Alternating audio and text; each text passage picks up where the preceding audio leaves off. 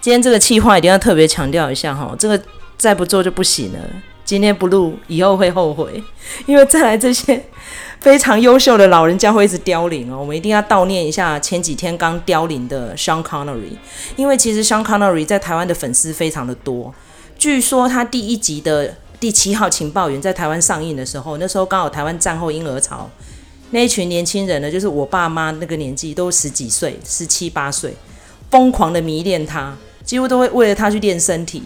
然后甚至于呢，他往生。今天我们录音这一天是十一月二号嘛，已经是诶二号三号？三号啦，已经是第三天了。然后连非常多老牌明星，例如说像阿诺斯瓦辛格什么的，都是因为非常的崇拜 Sean Connery 才去练身体的。所以我们来悼念一下这个苏格兰硬汉爵士 Sean Connery。这样好，那飞利浦印象中的 Sean Connery，你觉得很厉害的电影？呃，因为年纪比较轻嘛，所以。我认识史恩康纳莱大概是从《绝地任务》开始，嗯，然后而且《绝地任务》其实对我来说是一个蛮有影响力的电影，因为它大概是我十三十四岁开始看电影的年纪的时候呢，然后有一部不管是配乐或者是特效或者是剧情，都是一部非常经典的电影，所以我那时候认识史恩康纳莱，他已经有点老了，所以后来再追的话，就是他跟凯撒·伊塔琼斯的一部。在马来西亚双子星大楼跑来跑去，对，然后之后呢，可能就没有什么印象比较深刻的电影了。所以你没有追到《圣战奇兵》哦？我没，我因为我不太喜欢看那种、哦、这种寻宝的什么奇幻片。对，不过因为我有去翻他过去的，比如说《零零七》啊，或是过去的其他电影，然后开始认识这个人，尤其得知说他是一个苏格兰。独立运动的支持者，然后很有理念。他甚至把这个理念，他甚至可以放弃英国女王为他封爵，因为他只在意他的家乡苏格兰有没有独立。所以我觉得观众理念，可是他还是接受封爵啦。最后还是接受封爵，但是他一开始他有强调说，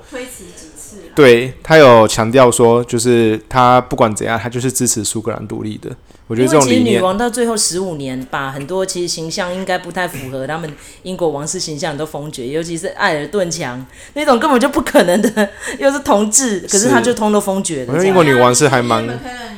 对啊，就就 gay 先嘛，所以有顺应潮流啦。是，不过英国女王算是蛮开放的啊。话题外话就是，女王要第四季要上了，Netflix，对我有我有在追，王冠啊，王冠，嗯，哎，好。那卢卡今天，呃，他说他低调一点是配角，但你还是要提一下 Sean Connery 在影坛上对你的意义是什么？你有看过他什么作品？我跟那个一样啊，我跟那个菲利普一样，我们都是年轻人，所以呢，那个印象都是从《绝地任务》开始的啊。那个《绝地任务》是那个大概是我们这一代的男生，所有男生的神片都是那一部，是因为 Michael Bay。就是各方面的，因为那个题材的关系，然后 Michael Bay 第一次就是也第一次就是是一个非常主要的，然后呢，在这种片子里头出现史恩康纳兰，就会对这个片子的厚度有信心。他那个时候就是他就是一个让人很安心的存在，这样子。因为其实那个我们这个时代的那个零零七情报员是皮尔斯布罗斯南嘛。对，那所以其实大部分大家看到的都是史恩康纳莱年呃年纪大的时候。那像我们家的大人也一直都在讲说，史恩康纳莱是越老越帅，因为我们看到的是老年的他，然后我就我们就会说，哦，他好帅哦。然后回去看他零零七的时候，就会觉得说，哦，怎么那么油啊，油腻腻，有点有点对，就是胸毛很多，对对对对对。然后所以就是。所以就是我们大家大概对他的印象都是这个。那你像那个《圣战骑兵》，其实也是，就是那个时候我们大家都是迷那个哈里逊福特嘛。但是在影坛上面，到底有谁呃有这个资格可以当这么漂配的人的爸爸？就是史恩康纳莱。我觉得这也是相差 没有很多，欸、对，没有几岁而已。但就是你就会觉得那个是神选角啊，对。好，那因为其实个人呢有一个非常崇拜 Sean Connery 的老爸，所以几乎他所有影坛作品我都看过。那时候零零七他演过每一集我都看过，啊，很小就看他。因为那时候其实我有跟大家听讲过，我爸是影痴嘛，虽然他是个警察，嗯、但是他的纾压就是看电影。所以那时候其实看到 Sean Connery，他其实真的是瞳孔放大，炯炯有神，然后就哦，这也等一下一定爱看呢。嗯、所以你们讲的没错啦，就是啊、呃、The Rock。但是我觉得从 The Rock 之后可以感觉出来，他应该就是算是精力有衰退的，所以后来在影坛作品也不多。所以陆陆续续我们会再介绍这些老人家们。然后我觉得很值得佩服是，接下来我们要讲的几位是导演，然后我们下一个系列会再讲演员。年纪都年近九十了，但是还是创作力旺盛哦。我们现在先来讲第一位，是目前啊硕果仅存年纪最大的，而且影坛跟导演的贡献都意义非凡的东木爷 Clint Eastwood。那因为提到 Clint Eastwood，很多资深影迷一定会知道说啊，他不就是拍了很多西部牛仔片吗？其实，在西部牛仔片之后，他还拍了一系列的警匪片，Dirty Harry 系列。紧急追捕令，那都好好看哦，尤其是他是那种为达目的不择手段的那种有点叛逆的欧利桑的形象，在影史上真的是高居第一名的地位。然后现在也现年已经快要九十岁了哈。那因为呃，飞利浦是超级的影痴，所以你有列的片单跟大家提一下。clean is wood 你觉得在影坛上面还有哪一些很厉害的导演作品？我们特别讲导演就好了。是。呃，基本上我认识克林斯威特已经是从他开始当导演开始了，因为他演戏的那一段日子，我可能都还没出生。对，然后我对他比较有印象的，大概是两千年之后的一系列电影，因为像我我我高中的时候看过《神秘河流》，但是那时候还不太能领悟这部片的 一些比较隐喻的地方，但是等到我大概可以理解的时候，他的两千年之后的《胡佛传》。还有经典老爷车，然后还有美国狙击手这几部都有很都有很明显的风格，而且甚至像经典老爷车这种是有得奖的电影，所以对那时候开始关心克林·斯威特电影，一直到说到现在，他只要有一部电影上映，我就一定会去看。然后我觉得他电影有一些个人的特色跟风格，还有一些特征，比如说第一个就是他喜欢拍真人真事改编的电影。所以你看他后来的罗理查朱威尔、跟萨利机长，还有胡佛、跟陌生的孩子、陌生的孩子、美国狙击手，这些几乎全部都是真人真事改编的。然后另外他的电影呢，通常节奏都很慢，或者是有时候就是穿来穿去的。像美国狙击手，你就知道说一下子战场，一下子又美国和平的时候，或者是你看那个萨利机长也是，就是。他其实是在拍他的个人内心的历程，然后也是穿插着那时候事件的经过。然后我觉得他的电影有一部分也是要反映美国的一些时事，或者是反映，比如说像来自硫磺岛的信跟父亲的旗帜。这部很这部电影这两部电影很有趣，就是说他拍战争片，但是他不是在拍说什么英雄啊、狗狗血淋头啊，他是用。两一个战争，一个战役，然后两边的立场来去拍说，那我为什么要打这场战？为什么要杀那么多人？然后他也拍出了是那小兵就是历经过一个战场之后的创伤，但是有些兵他就是一种那种很傲慢的说，我就是战争英雄。但是有些兵他就是离不开，永远永远那个、呃、离不开说他的同袍死于战场的这种痛苦。对，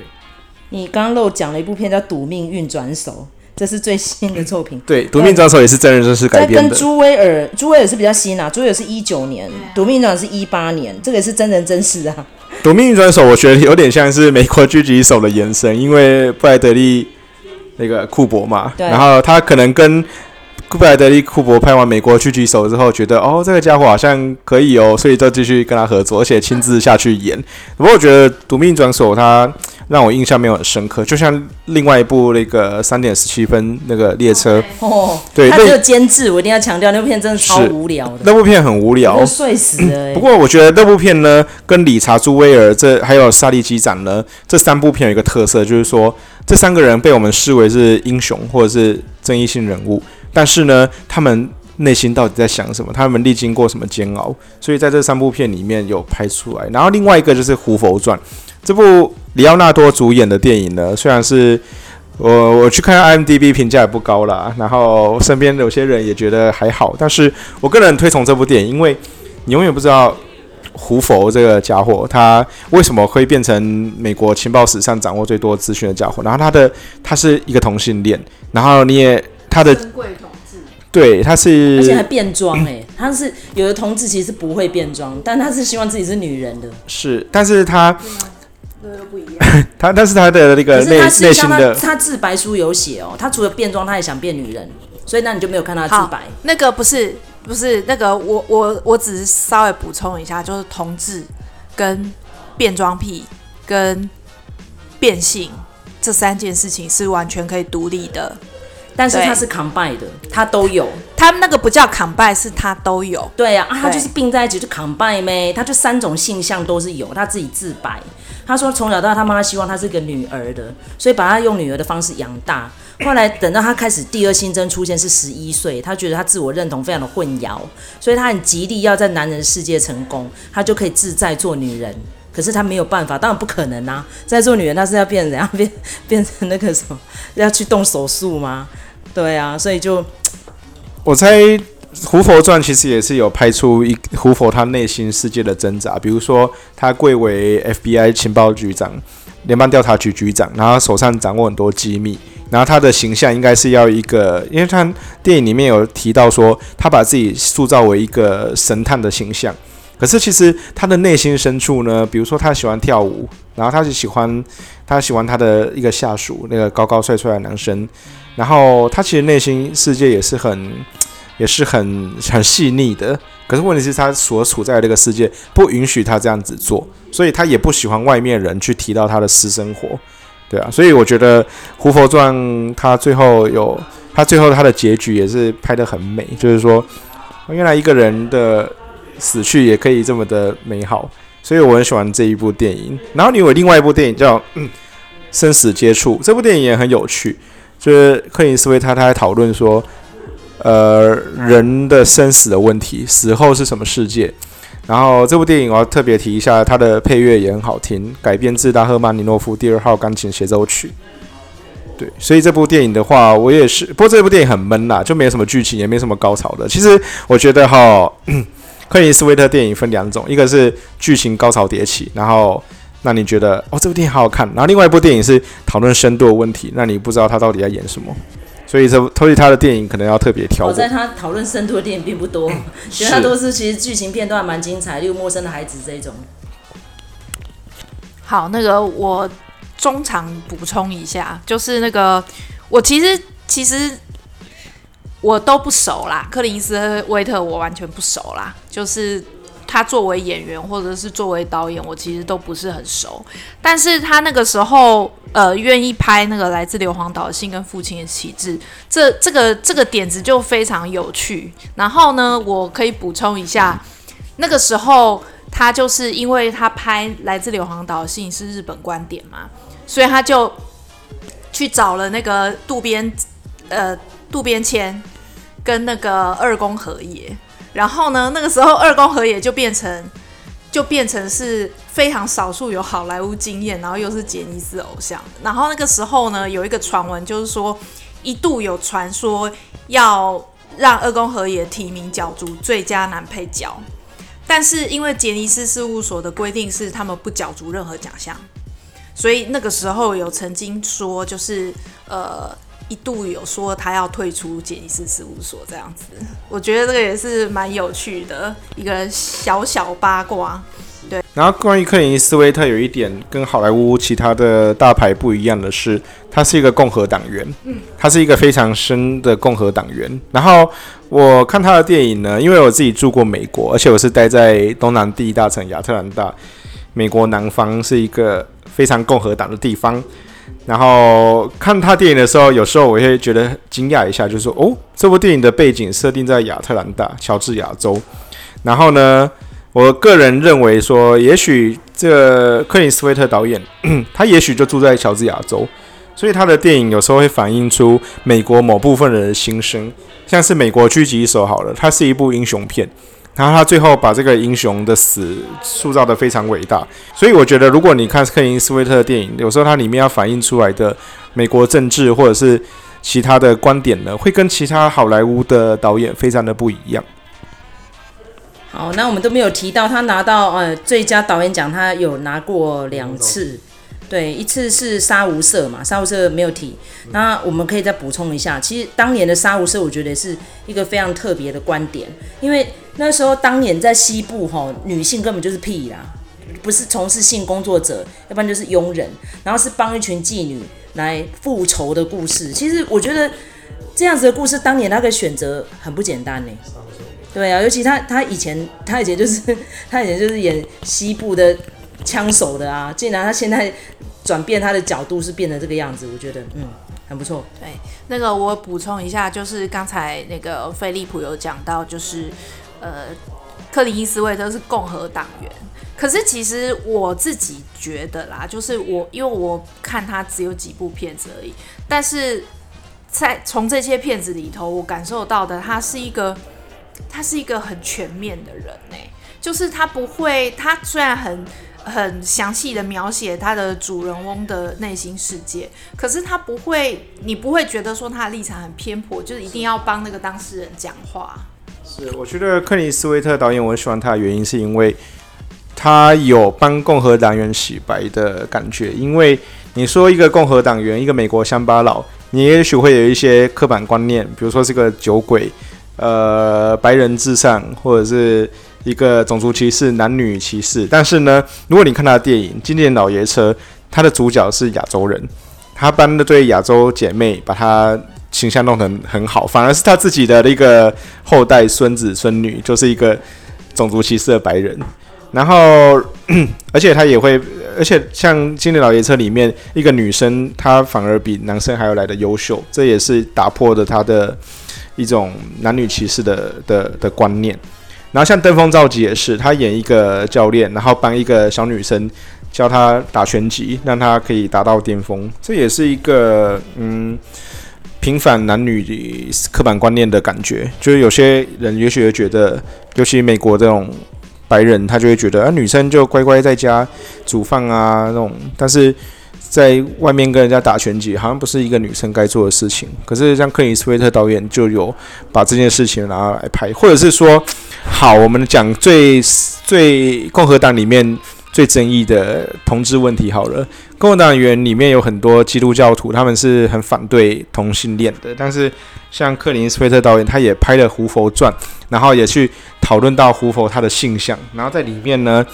在里面他把同志这个东西拍的。非常的有感情、有温度，让人觉得说，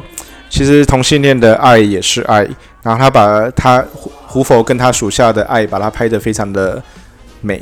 所以我觉得他有某部分原因，也是某部分也是 帮共和党员洗白的感觉。登峰造极在当年哦，我觉得可以拿到最佳影片哦。其实应该是众望所归，因为其他的片子也都不强啦。如果你要讲那一年的《Aviator》很强吗？神，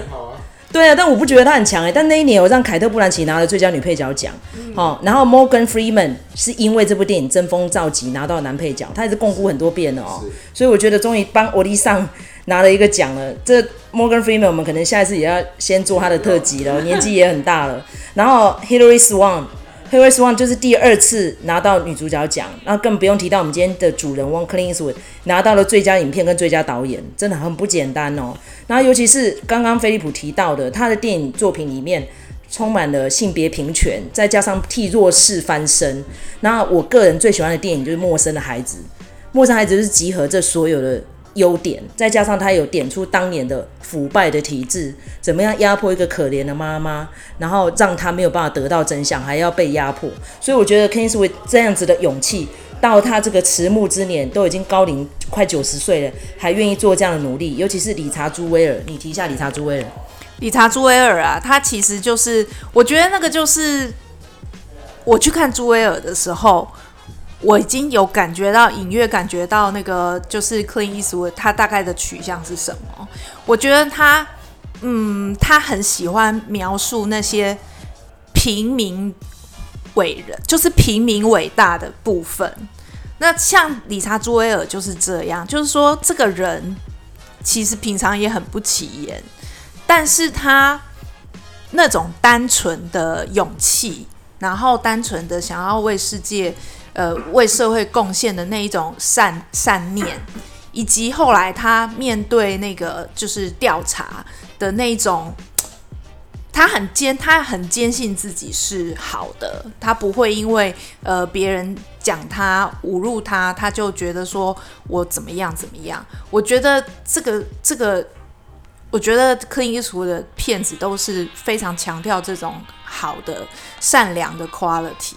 对，所以我我觉得朱威尔很好看，朱威尔真的很好看，就是一个他很擅长的，就是一个平凡的英雄如何去面对外界的呃攻击跟指责，然后还是还是坚持要做自己。像我那个时候，我大概最早。说虽然说最早，但是已经很晚了。就是看那个，好，就是看那个萨利机长。然后我那个时候，我我我就想说，到底有什么好看的？因为这种片子，然后又是 Tom Hanks 演的，我就觉得说我没有很想看啊。那那个推荐我去看的人是一个在纽约念书的人。那我我我看完了之后，我就完全可以理解为什么他要叫我去看。就是他虽然讲的是那个哈德逊奇迹嘛，就是萨利机长，他就是哈德逊奇迹嘛。那我记得那个时候片子上映的时候，那个真正的萨利机长，真人萨利机长，就是他有帮忙跑宣传，他上上片了